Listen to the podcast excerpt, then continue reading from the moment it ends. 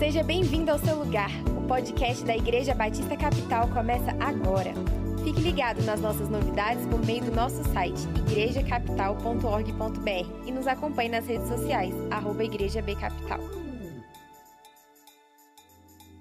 Eu sou o pastor Rafael, sou um dos pastores dessa igreja e é um privilégio ser o porta-voz de Deus essa noite. Nós estamos numa série chamada Manifesto do Espírito Santo. Vivemos um período de reconstrução. Estamos reconstruindo nossas vidas, nossos hábitos, reconstruindo nossos padrões, reconstruindo nossa rotina de igreja, no formato agora online e presencial Alguns estão reconstruindo sua carreira, seus sonhos, seus planos. Seja como for, nesse mundo em ruínas, aonde os valores estão completamente distorcidos, mais do que nunca, a igreja precisa deixar bem claro quem ela é e por que ela está aqui nesse mundo, qual a nossa identidade e o nosso propósito. Precisamos levantar a nossa bandeira e sermos a resposta de Deus para essa geração.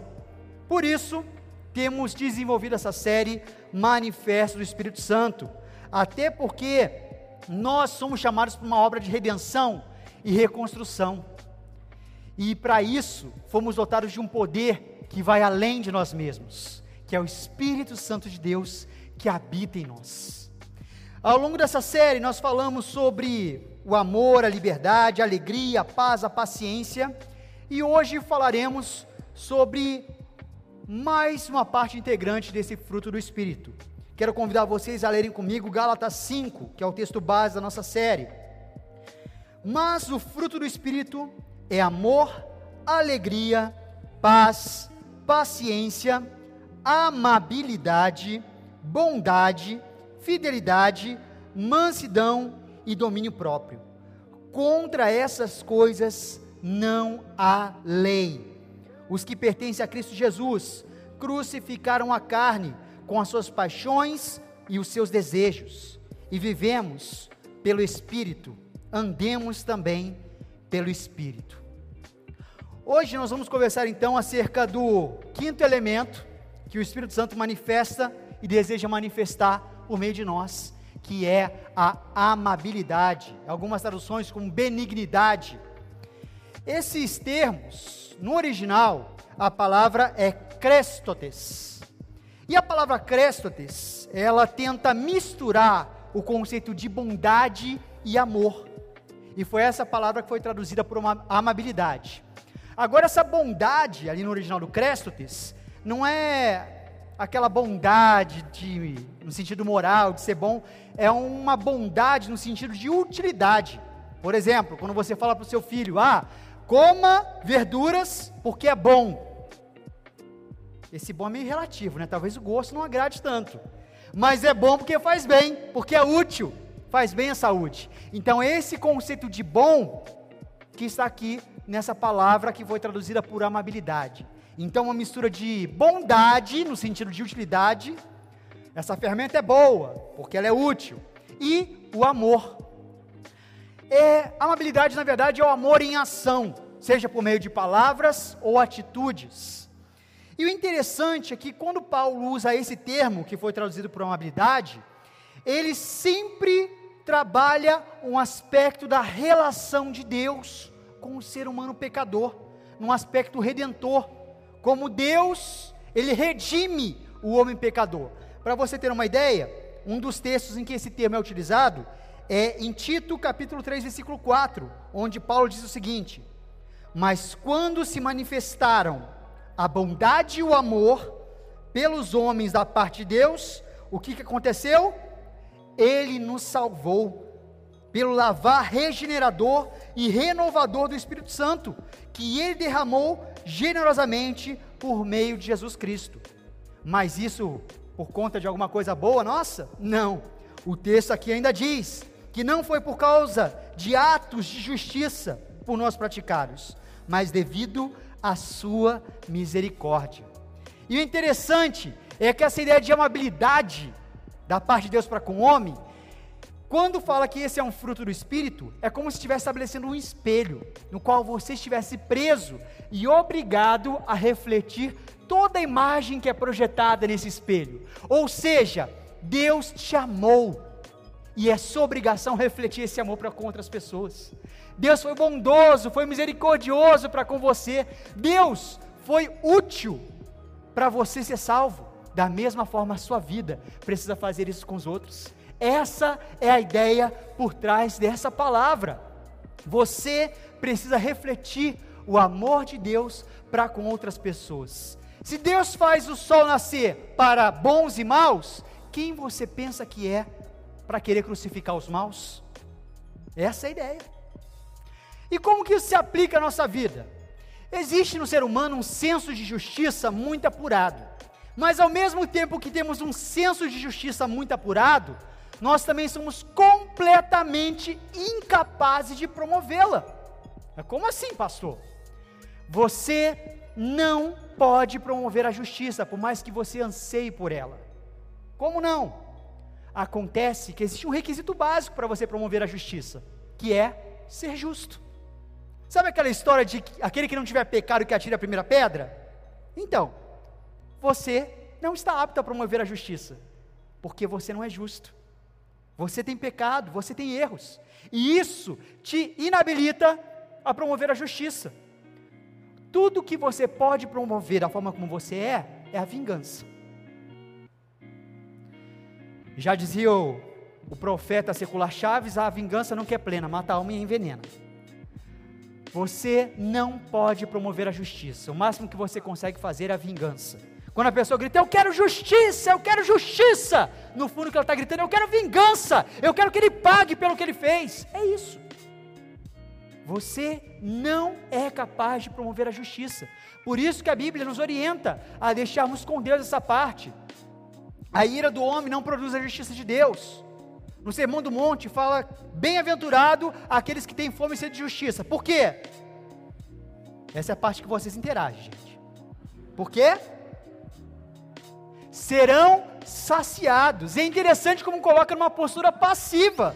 Ou seja, felizes os que têm fome e sede de justiça, porque vão conquistá-la? A força? Não, porque eles serão providos, serão saciados. Você não é capaz de promover a justiça.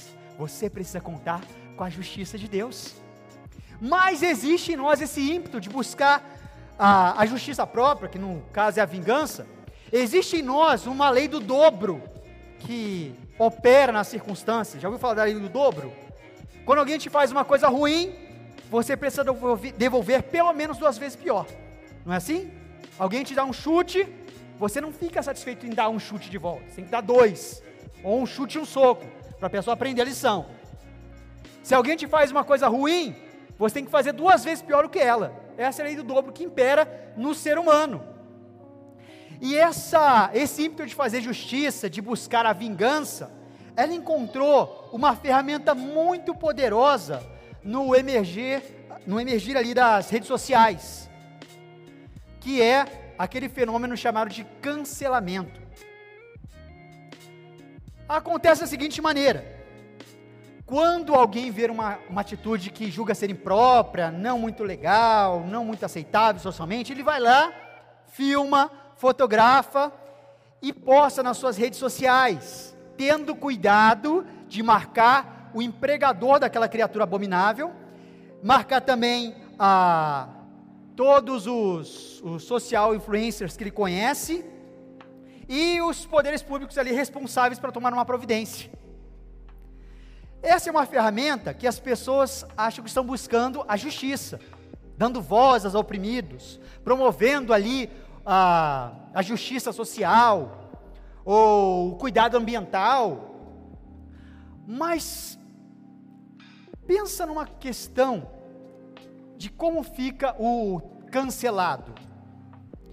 Essa, esse fenômeno ele tem um efeito nas empresas de que acelera uma atitude para resolver aquele problema. Porque a empresa não vai querer seu nome manchado nas redes sociais ali. Então ela vai tomar uma postura diante daquilo. E essa tem sido a grande jogada daqueles que dos canceladores, né? Aqueles que promovem o cancelamento. Mas a pessoa que foi cancelada, ela não tem nem a chance de se justificar, de se redimir, ela simplesmente vai sofrer com as sanções do poder público, sanções da empresa, vai perder o seu emprego, socialmente vai ficar desmoralizada. O cancelamento, no final das contas, implica na morte social do cancelado. E como fica a postura de nós que seguimos a Cristo diante desse fenômeno? Poxa, é uma ferramenta legal para promover a justiça? Não. É uma ferramenta ótima para promover a vingança. E eu sei como que você se sente diante daquelas criaturas que vivem aprontando ali na sociedade. Eu moro num apartamento que fica em frente ao mercado.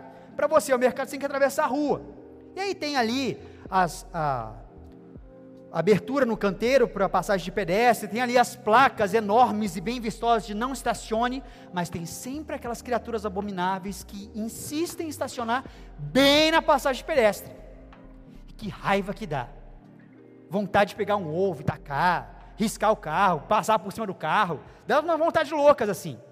Talvez fazer o cancelamento ali, filmar, mandar ali para o jornal. Olha só, o cara que não está respeitando o negócio e dá uma vontade realmente. Mas, diante dessa amabilidade que é o fruto do Espírito, qual precisa ser a nossa postura diante dessas questões? A amabilidade, ela tem um efeito de redenção. A redenção é transformar o que é ruim em algo bom. Nós fomos chamados para esse mundo, a igreja foi chamada para esse mundo para redimir o mundo não para promover cancelamento ou vingança. Nós fomos chamados para redenção, transformar o que é mal em bom, transformar o vilão num herói. Esse é o valor da redenção. Aquela ideia de que a palavra branda desvia o furor, já experimentou isso? A pessoa está lá exacerbada com aqueles, aquelas emoções à flor da pele, cuspindo marimbondo, e você chega e fala de uma forma doce, uma postura tranquila, e aquela pessoa desmonta. Se você não experimentou, você deveria experimentar, viu? Tem que usar mais a palavra branda. É uma ferramenta fantástica. O amor, a amabilidade, a, bond, a benignidade é um poder tremendo que consegue transformar qualquer vilão em herói, consegue redimir o mal, consegue transformar situações ruins e desconfortáveis em coisas que promovem o reino celestial. Eu quero compartilhar com vocês um texto aonde vemos esse poder da amabilidade na prática. O texto está em Atos 9, vamos ler ali do versículo 36 ao 42. Acompanhe comigo. Viajando por toda parte, Pedro foi visitar os santos que viviam em Lida. Ali encontrou um paralítico chamado Enéas, que estava acamado fazia oito anos. Disse-lhe Pedro: Enéas, Jesus Cristo vai curá-lo. Levanta-se e arrume a sua cama. Ele se levantou imediatamente. Todos os que viviam em Lida e Sarona o viram e se converteram ao Senhor. A igreja está vivendo um período ali de muitas curas, muitos milagres, e as pessoas ficando impressionadas com o poder que Deus tinha conferido a homens comuns. E ali, a partir do versículo 36, a gente vê que em Jope havia uma discípula chamada Tábita, que em grego é Dorcas, que se dedicava a praticar boas obras e dar esmolas. Naqueles dias, ela ficou doente e morreu. E seu corpo foi lavado e colocado num quarto do andar superior. Lida ficava perto de Jope. E quando os discípulos ouviram falar que Pedro estava em Lida, mandaram-lhe dois homens dizer-lhe: Não se demore em vir até nós. Pedro foi com eles e, quando chegou, foi levado para o quarto do andar superior. Todas as viúvas o rodearam chorando e mostrando-lhes os vestidos e outras roupas que Dorcas tinha feito quando ainda estava com eles. Pedro mandou que todos saíssem do quarto. Depois ajoelhou-se e orou. Voltando-se para a mulher morta, disse: Tabita, levante-se. Ela abriu os olhos e, vendo Pedro, sentou-se. Tomando-a pela mão, ajudou-a a, a pôr-se em pé. Então, chamando os santos e as viúvas, apresentou-a viva. Este fato se tornou conhecido em toda a cidade de Jope e muitos creram no Senhor. Que Deus aplique essa palavra no meu e no seu coração. A amabilidade que demonstramos gera uma atmosfera de amor, inclusão, acolhimento ao nosso redor. E essa atmosfera de amor, ela torna você alguém fácil de amar.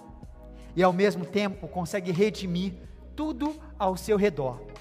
Três coisas que nós aprendemos com essa passagem fascinante. Primeiro, é que a amabilidade do Espírito gera disposição de honrar. Em Jope ali disse que a Tabita, ou a Dorcas, ela trabalhava em prol das viúvas, dos órfãos, e quando ela morreu, em sinal de honra, lavaram o corpo dela, colocaram no andar superior. Dorcas foi honrada, mesmo depois de morta, porque o seu amor em prática, a sua amabilidade era notória diante de todos. E muitos de nós buscamos honra de formas diversas, às vezes até hostis, mas a melhor maneira de você conquistar a honra é demonstrando a amabilidade, servindo, ajudando quem precisa. Eu lembro da história de um missionário que marcou muito a minha vida. Ele é um missionário que atuou no norte do país. O sobrenome dele era Lessa, e as pessoas conheciam ele como Velho Lessa, porque o filho dele assumiu o lugar dele, e aí ele é conhecido como Novo Lessa e o Velho Lessa. Mas o Velho Lessa, ele veio do Rio de Janeiro, era um médico que teve paralisia infantil, então ele andava mancando, sempre com uma bengalinha. Ele chegou no norte e procurou um lugar onde ele pudesse trabalhar. Ali, o, construir uma igreja, ser um missionário. E todos os lugares que mostraram para ele no norte que tinha uma presença evangélica, que tinha uma igreja, ele não sentiu de Deus que era local. Ele perguntou: não tem algum outro lugar aqui? Aí levaram ele para Parintins. Só que Parintins, naquela época, não havia nenhuma presença evangélica e os grupos religiosos de lá eram bem extremistas. Eles não eram de brincadeira, não, eles matavam mesmo. Poxa, mas no Brasil tem perseguição? Tem. Não está ali na, na escala do Portas Abertas, mas tem. E ali ele foi para Parintins e ele sentiu de Deus que era o lugar que ele deveria começar o seu trabalho missionário. E o pessoal dissuadiu o pastor a fazer isso. Não, pastor, aqui não. Aqui o pessoal não é de brincadeira, não, eles vão te matar. Aqui não tem presença cristã, não tem presença evangélica, não. Vamos para outro lugar. Ele falou: Não, foi aqui que Deus me colocou, aqui que eu vou ficar. E ele insistiu em fazer o trabalho. Sofreu vários atentados na vida dele. Disseram que a igreja antiga tinha marcas de balas na parede que tentaram fuzilá-lo uma vez. Ele foi tentar, ele foi trocar uma lâmpada uma vez e tacaram um pedregulho na cabeça dele para matá-lo. Mas bem na hora, ele tinha terminado de trocar a lâmpada, desceu da escada, o pedregulho passou por cima da cabeça dele e acertou a pilastra. Tentaram envenenar o açúcar do cara. E o cara não morria. Duro de matar. Chegou um grupo religioso ali nervoso, uma multidão, querendo chegar ali na igreja que ele tinha construído, matar todos os missionários e destruir a igreja. E aí alguém chegou avisando: olha, eles estão chegando ali, o grupo religioso vai matar todo mundo, fujam! Todo mundo fugiu. Mas o velho Lessa tinha paralisia infantil, ele tinha uma bengalinha, não tinha como correr. Então ele pegou a biblinha dele, colocou debaixo do braço, chegou lá no alto da rua, viu aquela multidão enfurecida se aproximando, ele estendeu as mãos e começou a orar.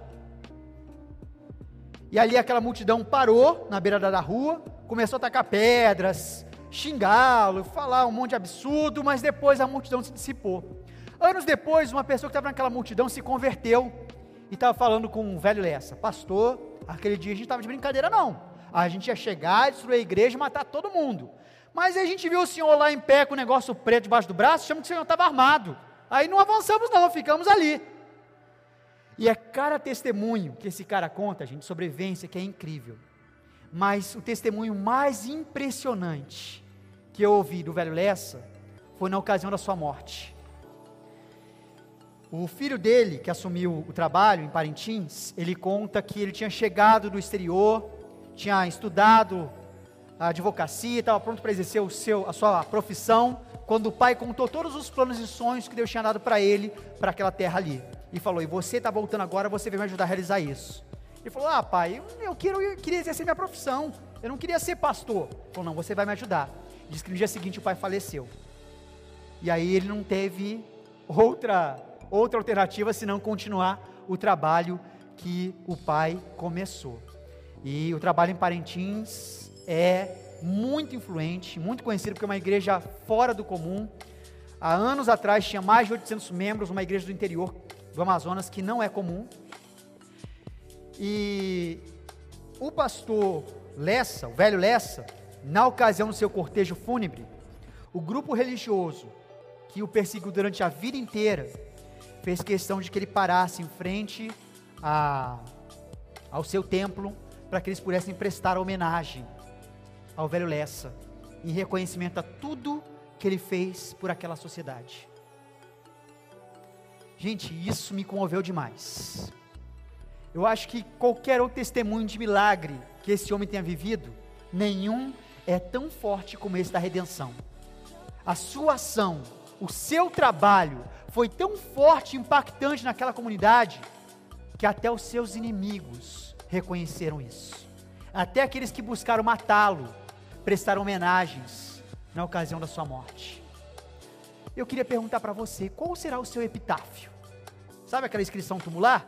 Aqui jaz um careca de ideias cabeludas. Aqui jaz alguém apaixonado pela vida, mas que morreu. Aquelas inscrições que faz um resumo do que a pessoa foi em vida. Qual vai ser o seu epitáfio? Que legado você vai deixar para esse mundo? Ao exemplo de Dorcas, e ao exemplo do velho Lessa, não existe forma melhor de você deixar um legado consistente e forte do que demonstrar a amabilidade. Mas uma outra coisa que esse texto nos mostra é que a amabilidade do espírito gera disposição de amar. Quando Dorcas morreu, as viúvas, os órfãos que eram assistidos por ela, correram para chamar Pedro. Foram buscar uma alternativa além do que é comum, além do que é natural desse mundo. Foram buscar uma alternativa sobrenatural, porque a sua presença fazia muita falta para eles. Você consegue entender essa amabilidade que gera o um amor? que multiplica o amor. Nós vivemos num contexto social onde as pessoas dizem que nesse mundo ou você é carne ou você é o açougueiro. E ninguém quer ser carne, todo mundo quer ser açougueiro. Você não quer se sacrificar pelos outros, você quer se aproveitar dos outros. E infelizmente, essa é a lei que impera na nossa sociedade. Mas Jesus trouxe uma receita muito forte em oposição a essa questão. Ele disse: Ouviste o que foi dito: Amarás o teu irmão e odiarás o teu inimigo. Eu, porém, vos digo: ame o seu inimigo, ore por aqueles que te perseguem, abençoe aqueles que te, que te amaldiçoarem. Se alguém te bater no rosto, dele a outra face. Se alguém pedir a sua túnica emprestada, dele também a capa. Se alguém andar, você andar uma milha com ele, ande duas, pois assim vocês serão chamados filhos de Deus. O nosso chamado foi para isso. Por mais que a sociedade pregue que você precisa ser açougueiro e não a carne, o que Jesus está dizendo é o contrário. Você tem que ser a carne para esse mundo. Você é sal e luz. Você é diferente. Você é a resposta para os problemas dessa sociedade. Você precisa tomar a sua postura. Ah, mas se eu seguir essa receita que Jesus deu, eu vou ser o saco de pancadas das pessoas. Jesus está mostrando um caminho poderoso que poucos se atrevem a seguir, porque não conseguem enxergar a bênção que há por trás disso. A gente olha esse caminho, essa receita que Jesus deu, e fala: Isso aqui é uma cruz, é uma maldição, é algo doloroso, é algo sofredor mas poucos conseguem enxergar a ressurreição e a glória por trás da cruz. E foi para isso que Jesus nos chamou. Se você quiser ser meu discípulo, negue-se a si mesmo, tome a sua cruz e siga-me. Nós fomos chamados para ajudar aqueles que precisam. E nisso você se tornar uma pessoa fácil de amar. dê uma ajudinha, né? Para aqueles que têm uma dificuldade de amar os outros. Você pode ser uma pessoa fácil de amar. Na nossa família sempre tem alguém que é difícil, né? Que você tem que amar por obrigação. Ah, ele é meu tio, mas eu tenho que amá-lo. É meu cunhado, mas eu tenho que amá-lo. Seja uma pessoa fácil de amar, dê uma forcinha. O meu filho estava no carro uma vez indo para a escola e falando comigo o seguinte: Pai, tem um menino lá na escola que ele não quer ser meu amigo, pai. Eu já falei com ele, já chamei ele para a gente brincar, mas ele fala que não quer conversa comigo, que ele não quer ser meu amigo. E a Vanessa, ele tinha acabado de compor uma canção dos personagens da Turminha do Play, que falava justamente sobre altruísmo. altruísmo. A música é Tatu do Bem, porque o personagem é um tatu. Tatu do Bem. E ali a música ela fala o seguinte: o personagem traduz a música dizendo: a melhor maneira de você lidar com seus inimigos é amá-los até o ponto de transformá-los seus amigos. E eu mostrei a música para o meu filho e falei: Olha aí, filho, qual é a solução? Você vai ter que amá-lo até que ele se transforme em amigo. Ah, pai, mas eu já tentei, não consigo fazer isso. Aí eu usei a figura de um programa que a gente assiste juntos, os Power Rangers. Aí eu falei, eu redimo até isso, tá, gente? Nós somos chamados para redimir. A gente perde muito tempo demonizando as coisas. Eu assisti com meu filho, criei uma conexão com ele. E ali nos Power Rangers, eu falei assim: Filho, você lembra quando a gente assistiu os Power Rangers? E o Ranger Verde, ele era inimigo. E ele só fazia o mal para o grupo de Rangers. Mas no final, os Rangers ajudaram ele. E ele perguntou assim, impressionado: Mas eu fiz o mal para vocês, e vocês querem fazer o bem para mim?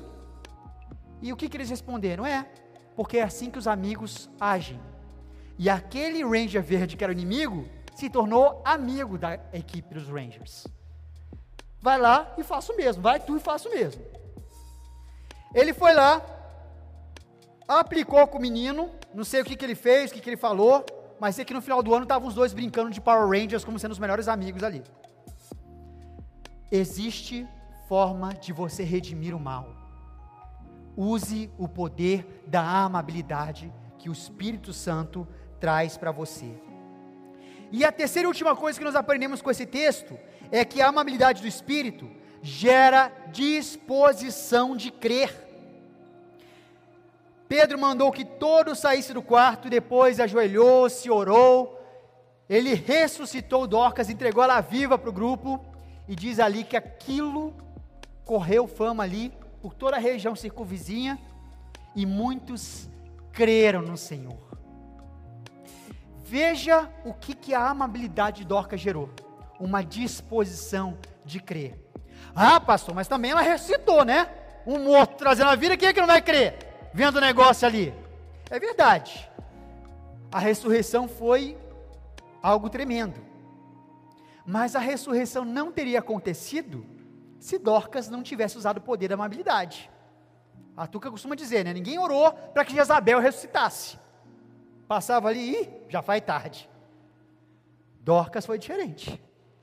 A amabilidade dela permitiu que o milagre acontecesse, para que muitos no final crescem. Quando eu estava na escola, numa época longínqua, onde não havia recursos digitais e nem canetas piloto, onde usava-se aquele giz.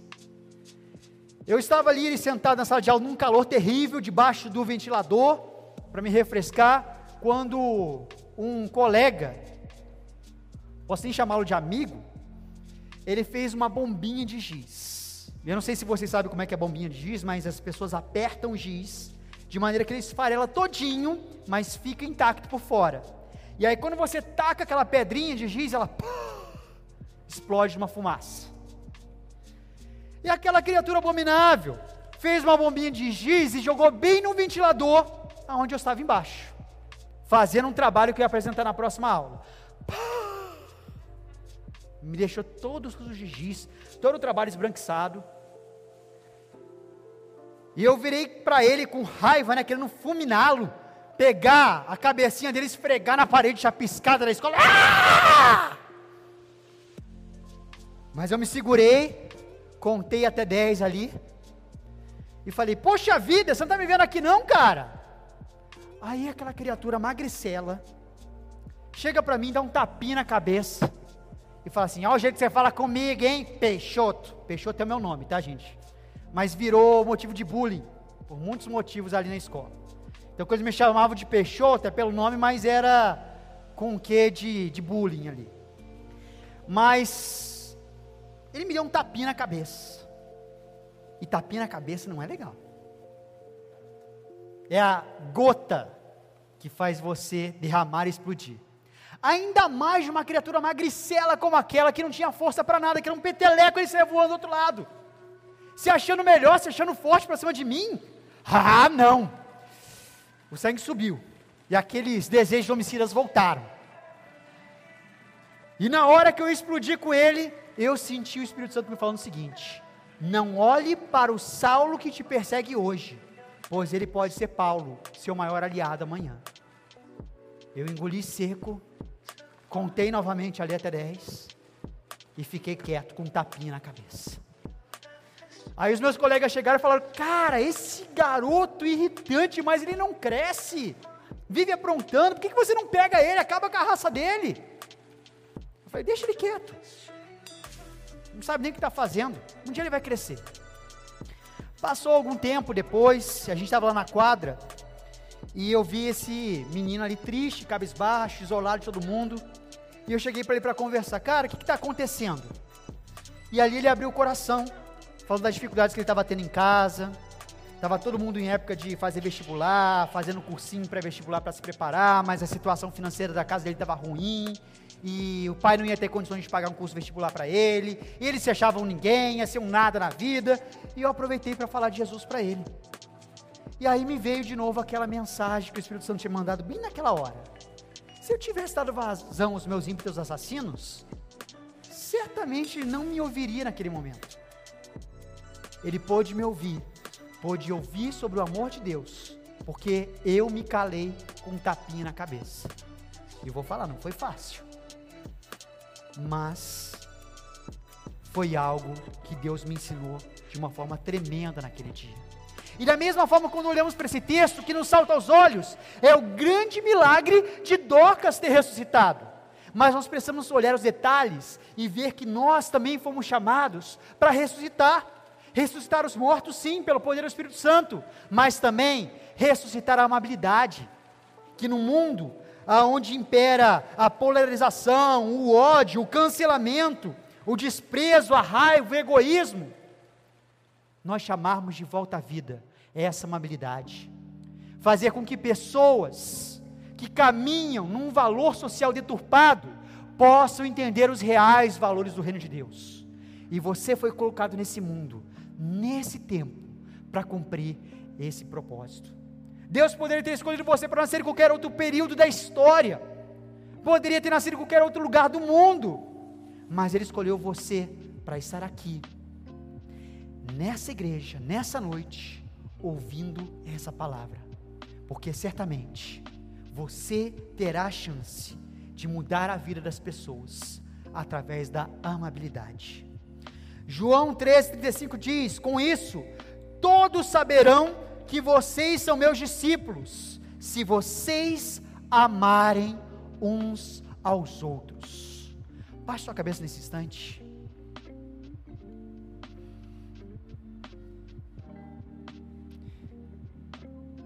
Você foi chamado para fazer diferença nesse mundo.